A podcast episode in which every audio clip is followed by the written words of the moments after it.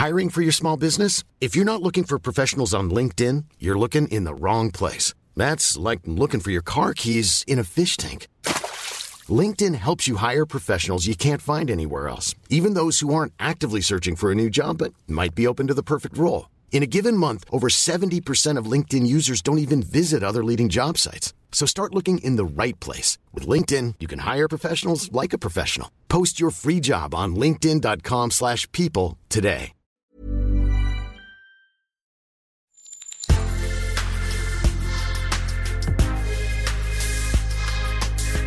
Mais avant l'épisode, j'aimerais vous rappeler que notre premier sponsor, c'est vous. Pour faire thune, vous savez qu'on a besoin de thunes. Ça prend du temps, du travail de montage, de journalisme. Je vous épargne le fichier Excel des coûts. Mais à vous qui kiffez thunes, pour assurer notre indépendance financière et pour que ça continue, eh bien il n'y a qu'un moyen, la cagnotte Tipeee. Sur Insta, via le lien en bio, ou sur Google en tapant Thune Podcast Tipeee avec 3 E, T-I-P-E-E-E. Vous êtes déjà nombreuses, nombreux, mais on espère que vous le serez encore plus. Pour que Thune continue, je compte sur vous.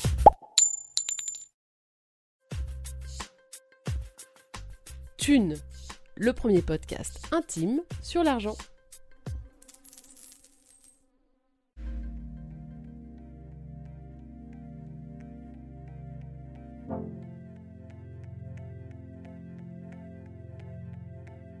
Les riches ne payent pas tant que ça. hein. Pourquoi les pauvres payent? Parce qu'ils n'ont rien à donner en échange. Et je pense que quand tu as des choses à donner en échange, tu as moins besoin d'argent. Si tu n'as rien à donner, tu as besoin d'argent.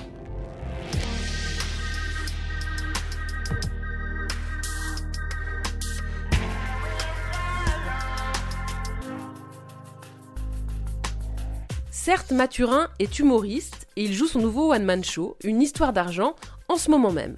Il fallait évidemment le rencontrer. Mais au-delà des blagues, c'est son propre rapport à l'argent qui m'a intéressé. Né dans une famille pauvre, comme il le dit lui-même, il a travaillé jeune et a exercé plusieurs métiers avec la frénésie hyperactive des vrais entrepreneurs.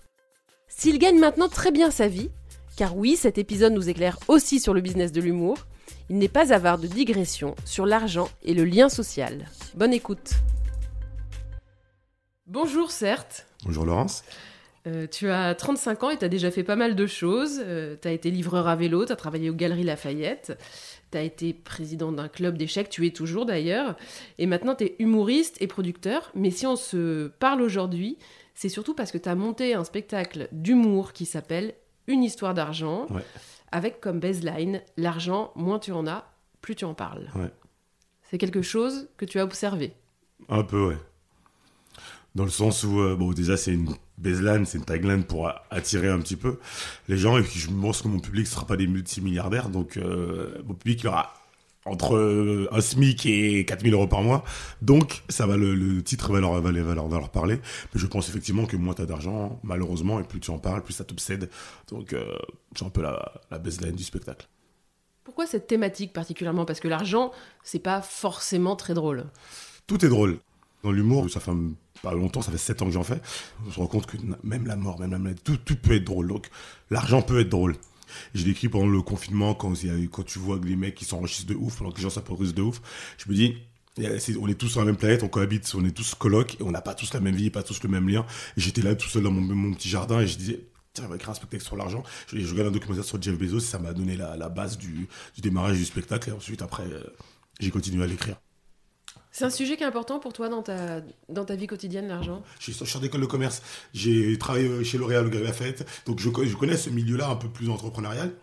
Et où il y a beaucoup de frustration, beaucoup de, d'étincelles qui se sont éteintes. Et, euh, alors qu'il y a de l'argent qui circule. Hein. Mais aujourd'hui, en ayant eu plusieurs vies, ah, on les a bien mytho quand même. De comment rendre ta vie intéressante, haletante, et en même temps faire de l'argent, parce que ça circule, mais l'argent ça doit circuler. Je fais pas du prosélytisme de, de pas d'avoir d'argent, pas du tout, mais euh, parce que c'est important, parce que le système il est plus fort que nous. Mais prends du recul, Quand tu parles de l'entrepreneuriat, tu dis on nous a bien mytho quand même. on a tous nos rêves en nous, et quand tu te lèves euh, tous les jours pour aller euh, à la fête ou, ou autre, tu te lèves pas pour ton rêve à toi, tu te lèves pour le rêve d'un autre. Et euh, alors que euh, on nous dit que vous êtes capable de tout ce que vous voulez, vous êtes capable de... En fait, non, c'est vous êtes capable de faire ce qu'il faut pour que quelqu'un puisse lui faire ce qu'il veut. Donc, C'est un peu dans ce sens-là. C'est pas, c'est, c'est le rêve de personne, je pense, d'envoyer des tableaux Excel toute la journée. C'est pas vrai. On va parler un petit peu de toi, certes. Euh, où est-ce que tu as grandi et qu'est-ce que faisaient tes parents? Donc euh, j'ai grandi en banlieue, euh, banlieue lointaine, loin de Paris, enfin c'est la limite de la Picardie, dans une toute petite, un tout petit appartement en HLM avec ma famille, pauvre, franchement, statistiquement, on était pauvre. Euh, après, ce que l'on ressentait, pas forcément, mais d'après l'INSEE, oui. J'ai deux petites sœurs et on est très très soudés. Ma mère, enfin, elle se lève à 3h30 du matin jusqu'à présent aujourd'hui pour aller faire du le ménage chez des gens à Neuilly ou à, ou, à Paris. Et la dame, elle est tout le temps souriante. Donc, et, techniquement, elle devrait pas l'être. Parce que d'après la vie, si t'as pas d'argent, t'es pas, heureux. Mais c'est faux! C'est trop faux! En fait, ma mère, c'est c'est, c'est, elle, physiquement, elle te montre que c'est pas vrai. Et donc, quand tu grandis avec ça, tu t'arriverais à prendre un recul et, et la phrase de ouais, faut avoir de la thune, toi putain, j'ai pas de thune, je suis pas bien. Elle est fausse. Donc, ça fait que ça m'a donné une, une vision un peu, euh, un peu euh, intéressante euh, par rapport à ça. Et la pauvreté, entre guillemets, euh, te donne des, des valeurs. Vous parliez d'argent à la maison? Euh, pas beaucoup, pas, pas beaucoup. Enfin, ma mère, est, est économe, mais elle disait quand même souvent de faire attention, elle compte tout. C'est le genre de mère à l'ancienne qui compte le- les cours, qui vérifie le ticket de caisse, voir s'il n'y a pas un article en trop. Donc, elle y a tous ces réf- et que, que réflexes qu'aucune de mes sœurs ou moi avons pris, hein, d'ailleurs. Quand on, on était jeunes, on pensait que c'était être radin, mais avec du recul, c'est la seule manière de pouvoir survivre, en fait. Puis on a, bon, on a eu des problèmes d'huissier, des trucs comme ça, qui fait que hum, bah, tu, quand t'en as pas, t'en as vraiment pas. Quand on arrive chez toi, à 9 ans, que tu rentres de l'école, t'as plus un meuble, euh, tu fais Ah d'accord, ok, d'accord, parce que ton père il a pas payé ses dettes, euh, tu es d'accord. Ah, ça t'est arrivé ça Ouais, ça m'est arrivé. Ouais. T'avais quelle idée de l'argent en grandissant? Euh, je voulais en faire beaucoup. Parce que j'avais pas de console de jeu, j'avais pas de vêtements de marque. Donc tu grandis, tu veux, tu veux en faire parce que euh, tu vois plein d'enfants qui ont des trucs et toi tu les as pas. Donc c'est cette espèce d'envie qui est naturelle. Et c'est intrinsèquement humain depuis la nuit des temps. T'as pas dessus, tu vois les gens qui en ont, tu vas vouloir ce qu'ils ont. C'est normal malheureusement. Et c'est en fait c'est ça, c'est là le problème de base où il, où il est d'ailleurs. Je pense que c'est d'arriver à faire en sorte qu'on naisse pas avec cette, euh, cette espèce de, de je veux ce que lui il a. Et ça j'ai réussi à m'en détacher avec le temps. Ça a pris du temps. T'as des solutions pour ça? Pour pas avoir cette envie? Il faut, euh, faut faire vraiment ce que t'aimes. faut faire ce que ça, ça paraît bête, stupide, mais faut faire ce que t'aimes. En fait, t'as plus le temps de vraiment y penser. Mais quand t'es occupé, tu prends les milliardaires, tu prends Jeff Bezos, tu prends Elon Musk. Ils dépensent pas des milliards de thunes. Ils sont occupés. Ils aiment ce qu'ils font. Ils sont occupés. Quand t'aimes ce que tu fais, tu n'as pas le, trop le temps d'envier les autres. Là, tout à l'heure, j'ai donné un, cours à des collégiens de- d'entrepreneuriat social. C'est hyper important de leur intégrer ça assez rapidement. Tu n'as pas le d'envier quand tu es t'aimes ce que tu fais. Et même si t'es blindé ou pas blindé, hein, c'est toi. C'est en toi qu'il faut le trouver. Quand j'étais au Gala ou j'étais chez Groupon ou chez L'Oréal, j'ai pas ce que je voulais. Donc là, t'avais encore de l'envie. Ouais, t'avais du ressentiment. Ouais, du ressort. Et c'est normal. C'est humain. C'est euh, Cain et Abel hein, depuis la première, euh, depuis le début de la Bible. hein. T'as quand même fait des études, Ouais. hein Même s'il y avait pas trop d'argent à la maison, Ouais. euh, t'as réussi à faire des études. T'as emprunté? Ouais, de fou. Ouah, je suis endetté de malade. Ouais. Euh, ouais, j'ai euh, fait une école de commerce. Ouais. Donc ça coûte une blinde, puis c'était dans le sud de la France, donc loyer et tout ça. Euh, j'ai fait un prêt de 30 ou 40 000 euros, et ma mère m'a avait assez saigné pendant un moment pour que pour me prêter une partie de la somme. Et euh, moi je travaillais, euh, je me souviens, je travaillais pendant trois mois, je travaillais, j'avais, je travaillais 18 heures par jour pour qu'on on magasinait de l'argent. Je travaillais chez Sisley la journée en tant que manutentionnaire, euh, le truc de, de cosmétique, et le soir je travaillais au McDo jusqu'à 2 heures du matin à Pigalle. Et donc j'ai réussi à avoir mon école comme ça. Et c'est là où d'ailleurs je me suis rendu compte des inégalités de ouf en école, c'est que j'ai appris qu'il y a des gens qui, qui avaient pas eu fait de prêt, que ça existait, qu'il y a des gens qui faisaient pas un prêt, qui pouvaient sortir 45 000 euros comme ça. J'ai ah bon? Et j'en avais jamais vu. Je vais te raconter une anecdote sur l'argent qui est intéressante. Je fais un BTS à Sarcelles, un DUT à Sarcelles, un DUT technique de commercialisation. Et euh, je bossais au McDo, donc à l'époque. Nous, on n'avait pas parlé de prépa. Enfin, moi, quand j'étais au lycée, on n'avait jamais parlé de prépa. Je sais même pas que ça existait. Mon meilleur pote, Stan, qui est aujourd'hui toujours mon pote et mon associé, on se dit, qu'est-ce qu'on fait l'année prochaine? Moi, je sais pas, tu veux faire quoi? Je sais pas. C'est comme ça que ça se passe. T'as- Tes profs, ils sont pas ouf, t'es en ZEP, euh, tu connais pas trop les trucs, tu regardais les magazines Onicep, Internet, c'était pas trop développé. Tu sais pas ce que tu vas faire. Tu te poses des questions à gauche, à droite. T'as- là où tu grandis, il y a personne. Je crois que c'est celui qui a le plus de diplômes du quartier où j'ai grandi. Donc, a pas- t'as pas vraiment de référence. Donc, il y avait un gars qui s'appelle Samir. Je me suis dit, ouais, il y a les écoles de commerce. Ah, ok, vas-y. Euh, on est dans la salle informatique avec mes potes et on se dit ah, les gars vas-y il y a les concours de, de, de passerelle ça s'appelait passerelle à l'époque le concours pour passer les, le, le, le, commerce. Et on se dit les gars vas-y on s'inscrit. Ok vas-y on s'inscrit. On est tous derrière le PC on commence à s'inscrire et à bout d'un moment ils demandent la carte bleue 150 euros pour pouvoir s'inscrire pour faire le concours. J'étais le seul qui avait de la thune sur ma carte parce que je travaillais au McDo. J'ai perdu tous mes potes de scolarité à ce moment-là. Ils n'avaient pas Ah ouais. la thune pour s'inscrire pour les écoles notre scolarité s'est séparée à ce moment-là pour un truc de carte bleue de 150 euros. Ah ouais. C'est là où l'argent, ça a changé les choses. C'est pas que je suis blindé, j'étais blindé, c'est juste que j'avais un taf à ce moment-là. Je suis parti dans le sud de la France, ils sont tous restés à Paris. Euh, Est-ce que tu peux me dire où tu vis? Avec qui? Ce que tu fais? Là, on est, on est chez moi, on est à Pavillon-sous-Bois. Euh, c'est une petite ville dans le 93, à, côté de, Pantin. Euh, je vis tout seul, je suis dans une petite maison, euh, une petite maison avec un petit jardin, et je suis, on dirait, une petite campagne pas très loin de Paris. Et j'aime trop ça, j'aime trop ça. J'ai habité à Paris pendant un moment, en banlieue bien avec HLM pendant un moment. Et là, l'âge que j'ai, et avec le taf que j'ai, parce que j'ai énormément de travail, je savais que pour pouvoir continuer à être productif, il fallait que je m'éloigne un peu du bruit. J'étais confiné ici tout seul. Bah, j'ai écrit un spectacle sur l'argent. Parce que bah, j'étais pas là à me dire putain, bah non, je me mets là dehors, euh, je prends un cahier, un stylo. Donc ça correspond là où j'habite, ça correspond à la- la- l'axe de ma vie que je voulais. Et ça, c'est pareil. C'est que je pourrais payer un appartement à Paris dépenser plus. Mais c'est pas une bonne, ça va pas avec ce que je, dois faire. Et ça, c'est un truc qui, qui est important, c'est de prendre des décisions qui te correspondent vraiment, qui peuvent t'aider. Euh, T'habites à Belleville ou à République, ou à, je sais pas. Tes potes, ils veulent sortir, tu vas sortir les soirs, tu vas pas rentrer, tu vas être fatigué, il y a du bruit. Je peux être un peu influençable, je finis mes spectacles à minuit, une heure du mat. Ça, c'est un truc, à, oh, on fait quoi après? Vas-y, on va chez moi. Je l'ai fait, je l'ai vécu. Viens, je m'éloigne physiquement et euh, en termes de bruit et tout ça, comme ça, et j'ai jamais été aussi productif que, euh, que là. Tu l'as acheté ce pavillon? Non, mais je vais l'acheter, je crois. Ouais. Donc maintenant, tu es humoriste et producteur. Ouais. Euh, tu gagnes combien par mois? Euh, c'est fluctuant parce que c'est de l'artistique, euh, c'est variable. Hum, ce mois-ci, j'ai peut-être gagné, euh, c'est pas 7, 8 000 euros, entre euh, 7 et 10 000 euros. Ah oui, c'est pas mal. Je suis artiste et producteur, donc je fais que je gagne en tant qu'artiste et en tant que producteur. Euh, je pense que je serais que artiste, je gagnerais pas autant. La c'est souvent que je le dis. Si un artiste il gagne 1000, c'est que le producteur il a gagné 10 000. Après, il peut perdre, mais globalement, c'est parce que je fais les deux. Je pense que euh, je, ça fait que ouais, j'ai des bons contrats. Et le stand-up a marché en croissance à deux chiffres. C'est incroyable, tout le monde veut de l'humour, tout le monde veut du stand-up. Donc ça fait que le marché grandit. Et moi, je suis un des acteurs euh, un peu euh, connus un peu du marché. Bah, en fait, je grandis avec le marché. Tous les humoristes qui ont commencé à ma génération il y a 7-8 ans, on gagne tous minimum 5 000 euros par mois. Parce que il y a beaucoup de demandes. Quand tu dis il y a beaucoup de demandes, c'est des demandes de salles de spectacle qui disent venez vous produire chez nous Là, juste avant toi, j'étais avec le Louvre au téléphone parce que je produis des spectacles pour le Louvre. Euh, j'ai un deal avec la Tour Eiffel où je produis des spectacles tous les mois. Là, je produis un spectacle pour M6. Euh, je vais, enfin, il y a tout le monde veut du stand, de l'humour. Demain, je vais à Toulouse, je vais mon spectacle et samedi, je suis à Bordeaux en tournée. C'est presque des bonus, les dates de spectacle en elles-mêmes. Parce qu'il y a beaucoup de demandes de production de contenu. Les chaînes de télé, Netflix, ils payent. Enfin, si tu savais le nombre de ce qu'ils payent Netflix pour avoir un spectacle.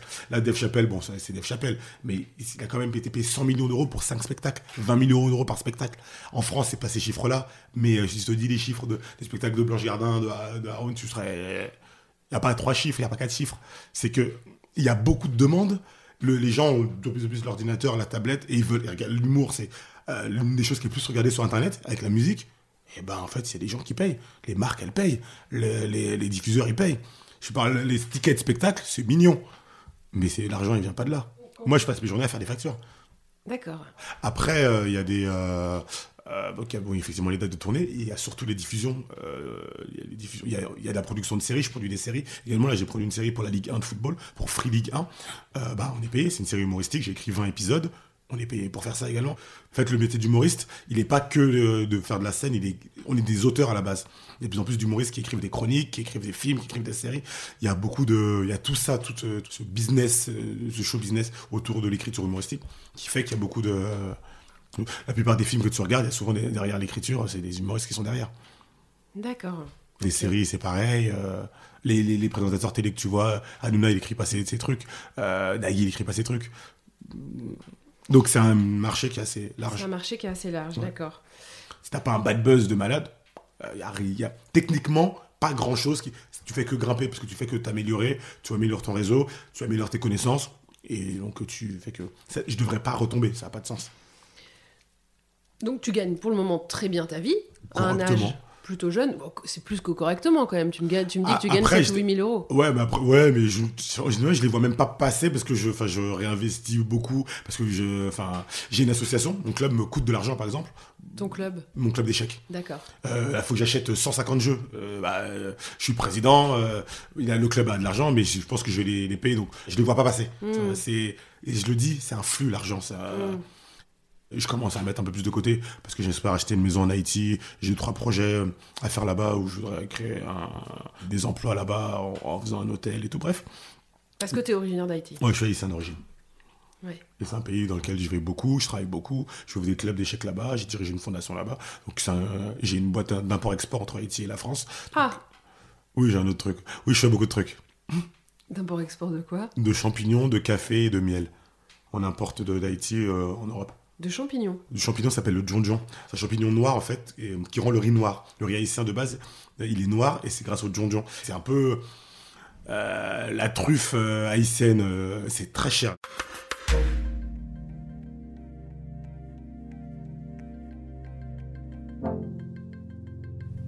Donc, on va parler un peu de, de dépenses et d'économies. Ouais. Comment est-ce que tu gères tout cet argent que tu gagnes? Est-ce que tu mets de côté quand même? J'ai bien compris que tu en sortais pas mal, euh, que c'était un flux, Ouais. comme tu dis. Tu réinvestis en fait. Ouais, ouais. Mais à part ça, Euh, je suis pas dépensier du tout. J'ai pas de goût de luxe. Enfin, j'ai pas, j'ai pas de voiture. J'ai pas envie d'en avoir.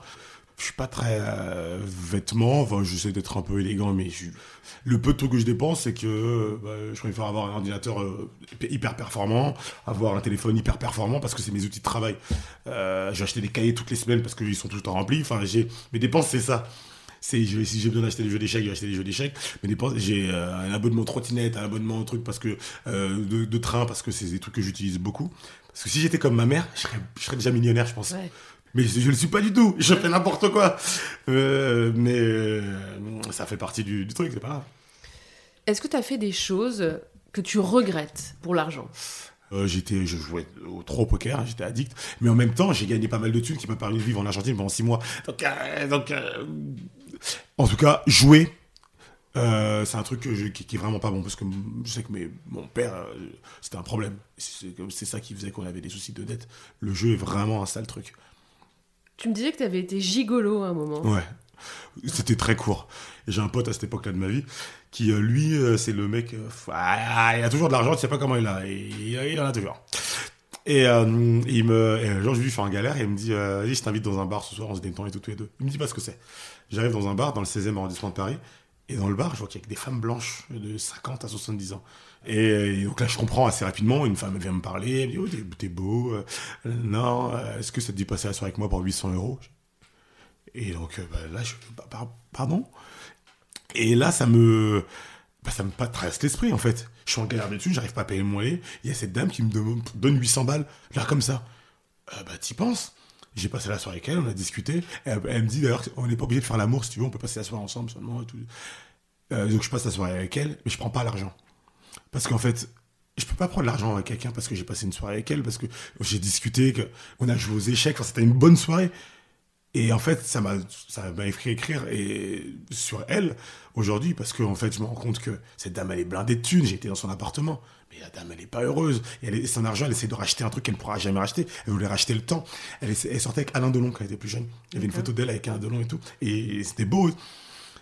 Et c'était hyper triste en fait. Euh, je, euh, je, toi, je regrette pas. Je regrette pas d'avoir été là. Et d'ailleurs, euh, je suis en train d'écrire un sketch sur le fait qu'il y a, je, je parlais avec des amies femmes, il y a beaucoup de femmes qui, qui me disent, mes amies, qu'elles ont pensé à se prostituer à un moment de leur vie. Et c'est intéressant ce, ce, ce, ce, ce- ce lien à l'argent, parce que c'est vrai que c'est de l'argent facile, mais comme dirait le rappeur Nino, il n'y a rien de facile dans l'argent facile. Parce que si c'est facile, c'est qu'il y a des conséquences quelque part. Absolument, je comprends ça. Euh, si demain tu touches une très grosse somme d'argent, tu t'offres quoi? C'est dur de toucher une grosse somme d'un coup. Psychologiquement, c'est pas facile du tout. C'est que soit t'es très prêt. Aujourd'hui, je suis un peu plus prêt qu'il y a 10 ans. Mais quelqu'un qui a 20 ans, on dit les footballeurs, ils ont 20 ans, 21 ans, ils gagnent des millions. T'es pas prêt psychologiquement. Mes décisions de vie ne correspondent pas à, cette possibilité-là. Il n'y a que en, entre- en, travaillant, en, faisant du, en, en entreprenant, que je, je ferai monter euh, step by step. Après, En fait, je me suis rendu compte d'un truc, c'est que plus tu rends service, plus tu, euh, plus l'argent il vient. Euh, un truc tout bête. T'as un restaurant, Zidane il vient manger chez toi dans ton restaurant. Est-ce que tu vas le faire payer A priori, non. Pourquoi tu vas pas le faire payer Parce qu'il va parler de ton restaurant. Parce qu'il a parlé de ton restaurant. Parce qu'il a, parce qu'il t'a, t'a procuré de l'émotion. Il a fait des trucs. T'as pas, c'est pas son argent qui t'intéresse. Les riches ne payent pas tant que ça. Hein. Pourquoi les pauvres payent? Parce qu'ils ont rien à donner en échange. Et je pense que quand t'as des choses à donner en échange, t'as moins besoin d'argent. Si t'as, t'as rien à donner, t'as besoin d'argent. Ah, Là, tu parles surtout de la célébrité. Non, ouais, mais je parle, c'est pas forcément. euh, je prends un autre exemple. Euh, ma sœur, elle coiffe bien. Ma sœur, c'est la coiffeuse de tout, tout son quartier.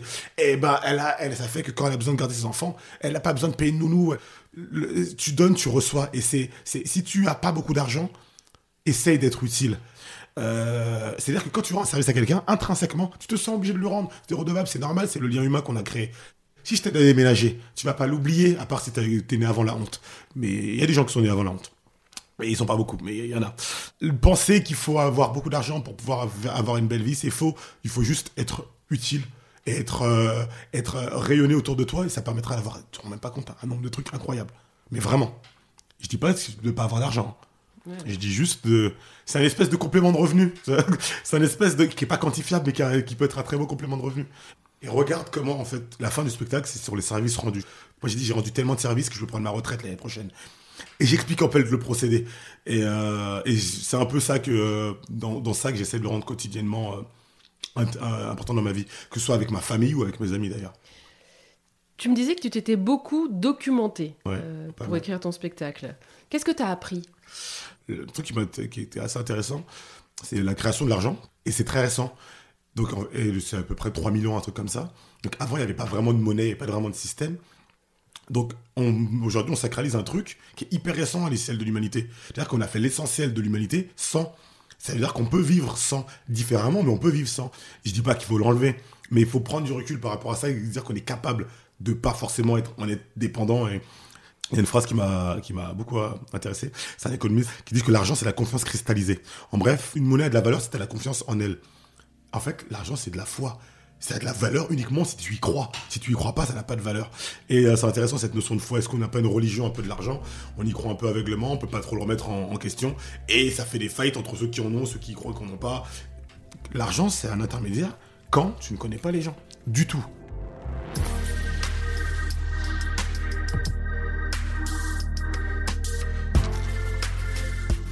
Vous avez écouté Thune, un podcast de Laurence Velli et Anna Borel.